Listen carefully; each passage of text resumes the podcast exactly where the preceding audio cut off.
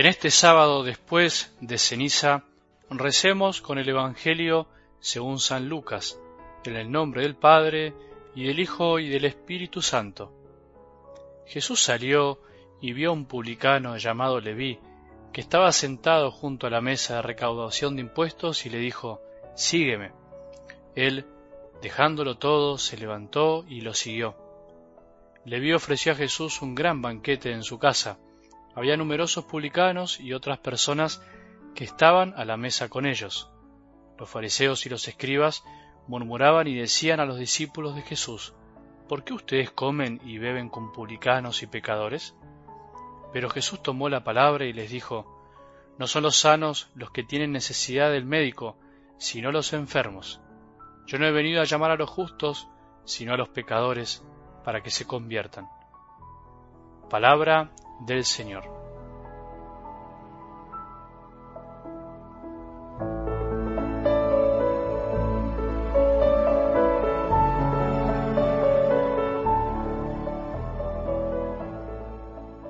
Es muy linda la cuaresma, aunque a veces se haga algo ardua, aunque parezca un poco largo el camino a la Pascua.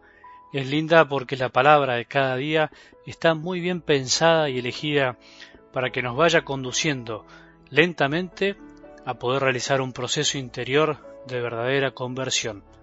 La cuaresma es profundización, es meterse en el desierto de nuestro corazón para poder encontrar lo mejor y desechar lo peor.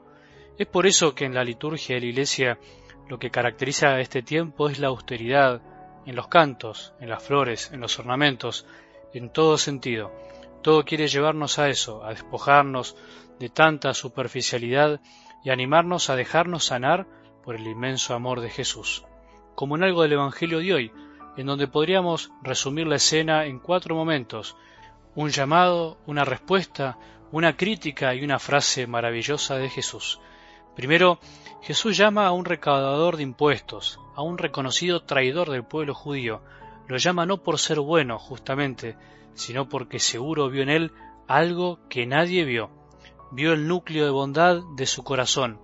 Jesús nunca descarta a nadie. Todo hombre, por más enfermo y malo que parezca, tiene en su interior algo que nadie ve, incluso él mismo. El único que puede ver eso y apostar a lo que nadie ve es Jesús. Eso se ve en la palabra de hoy. Solo Dios se juega por nosotros cuando a veces parece que nadie lo hace. Esto es algo que no tenemos que olvidarnos nunca. Es muy lindo y consolador para pensarlo en nosotros y para pensarlo en los demás, cuando juzgamos por las apariencias, no descartar nunca a nadie, por más perdido que parezca. Leví responde, levantándose, no con muchas palabras y preguntas, lo hace porque se siente amado y eso es lo que lo mueve a recibir en su casa corazón a Jesús. Ahí radica la verdadera respuesta del que se siente cristiano y llamado por Jesús, no por un mandato, sino una respuesta de amor por tanto amor recibido, por tanta misericordia. Tercero, después de esto Jesús termina comiendo y festejando con Leví y sus amigos pecadores. Obviamente, ¿qué clase de amigos podía tener Leví?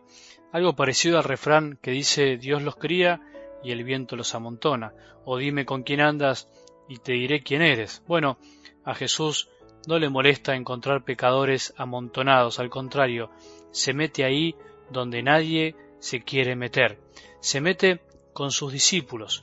Nosotros también a veces tenemos esos prejuicios y pensamos, mirá con quién anda ese, mirá con quién se junta. Bueno, puede ser, pero depende. Es verdad que si no voy como médico a un hospital y no tengo cuidado, puedo terminar enfermándome también yo, pero también es verdad que puedo ir a un hospital como médico a ayudar a curar a los enfermos sin enfermarme, como Jesús. Los fariseos no entendían esto y por eso critican, pero al criticarlo lo elogian. Siempre la crítica proviene de una cierta ignorancia. Critican porque no saben, creyendo que saben, como vos y yo cuando criticamos. Criticamos convencidos que es justa y necesaria la crítica, pero en el fondo ignoramos algo básico y profundo. No sabemos lo que hay en el interior de cada hombre. No lo sabemos y si no lo sabemos no podemos ni tenemos el derecho a hablar como si supiéramos. Estos fariseos no conocían el corazón de Jesús. El mundo no conoce el corazón de Dios y por eso lo critica y nos critica. Nosotros no conocemos el corazón de los demás como para opinar tan libremente. Por último, la respuesta de Jesús pinta cómo es el corazón de un Dios que generalmente es criticado por ser bueno. Para este mundo ser bueno se convierte en motivo de crítica, en un problema. No seas tan bueno, nos dicen algunos, o algunos padres se lo enseñan a sus hijos. Dios vino a mostrar que es bueno y misericordioso, que puede sentarse a la mesa con todos y que viene como médico de nosotros que estamos enfermos y a veces andamos como si no lo estuviéramos. Tanto Leví como sus amigos, como los fariseos, todos están enfermos, unos con enfermedades visibles y otros con enfermedades ocultas.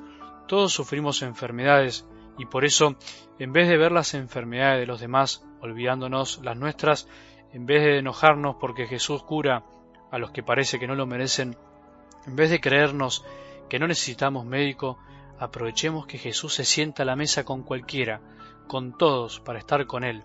Es la más linda noticia. Esta es la conversión que todos necesitamos, cercanos y lejanos, porque en definitiva algún día todos terminaremos comiendo en la misma mesa, si de verdad aprendimos a dejarnos curar por Dios. Mientras tanto, no señalemos a nadie, no vaya a ser que Dios lo llame y yo me quede mirando de lejos cómo disfrutan algo que yo me estoy perdiendo. Mientras tanto, vivamos esta cuaresma convencidos de que necesitamos del mejor médico del mundo, que anda recorriendo el hospital de la vida, buscando a quien curar.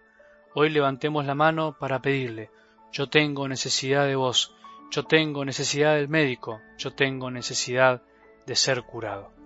Que tengamos un buen día y que la bendición de Dios, que es Padre misericordioso, Hijo y Espíritu Santo, descienda sobre nuestros corazones y permanezca para siempre.